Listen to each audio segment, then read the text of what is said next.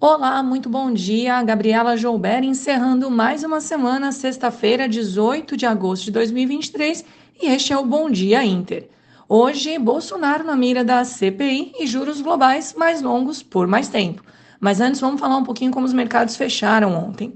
Acompanhando os pares externos, o Ibovespa encerrou o último pregão em queda, de 0,53%, permanecendo 13 sessões no vermelho e renovando o recorde de maior sequência negativa da história, com queda acumulada de 5,2% até agora.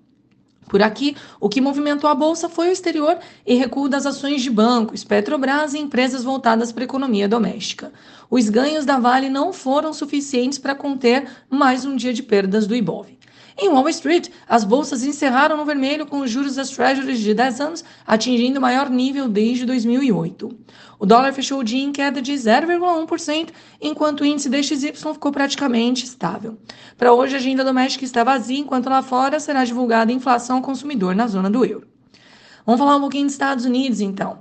Os receios de juros mais altos por mais tempo, ainda mais aflorada após a ata do Fed, continuam a pesar sobre os índices locais, que já acumulam queda de 2% na semana e amanhecem hoje em campo negativo. A resiliência da economia norte-americana tem aumentado as projeções de inflação ainda persistente e juros em patamar acima do observado nos últimos anos.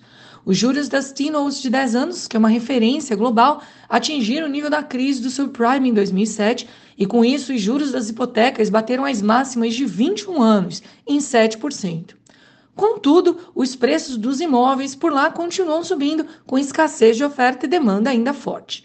No corporativo, após decepção dos balanços da Target, o Walmart esmaga as expectativas e ainda revisa para cima as projeções para o restante do ano.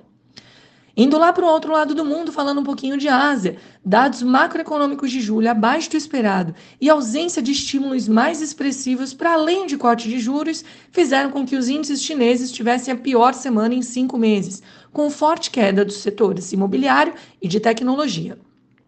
A Evergrande entrou com pedido de proteção via declaração de falência na corte norte-americana, visando um plano de reestruturação de sua dívida. Enquanto isso, a crise de liquidez da Country Garden aumenta receios de efeito dominó. Na Europa, os temores com China, somados às percepções de que os juros globais seguirão em patamar elevado por um longo período, levaram à terceira semana de queda dos índices locais. Os papéis atrelados à economia chinesa recuam, mas ativos de outros setores também sentem um efeito negativo que vem se espalhando pelos mercados. Agora vamos falar um pouquinho de Brasil. Aqui a CPI dos atos antidemocráticos teve revelações que comprometem o ex-presidente Jair Bolsonaro sobre forjar fraude das urnas, oferta de indulto e comercialização de joias. Enquanto isso, o cenário político segue em meio a desavenças diante de discussões sobre a tributação offshore e a tabela do IR, além da MP que altera o salário mínimo. Em conclusões do PL que define o arcabouço fiscal pela Câmara também trazem preocupação, principalmente por projeto de lei orçamentária anual de 2024. Reforma ministerial deve ser concluída esta semana, dando mais poder ao Centrão. Na abertura de hoje, o índice DXY recua e os juros das Treasuries operam mistos. Futuros em Nova York amanhecem em queda e commodities estão sem direção única com China. O petróleo cai, mas o minério de ferro avança, com postergação de cortes de capacidade pelas siderúrgicas chinesas. E o que esperar para o Ibovespa?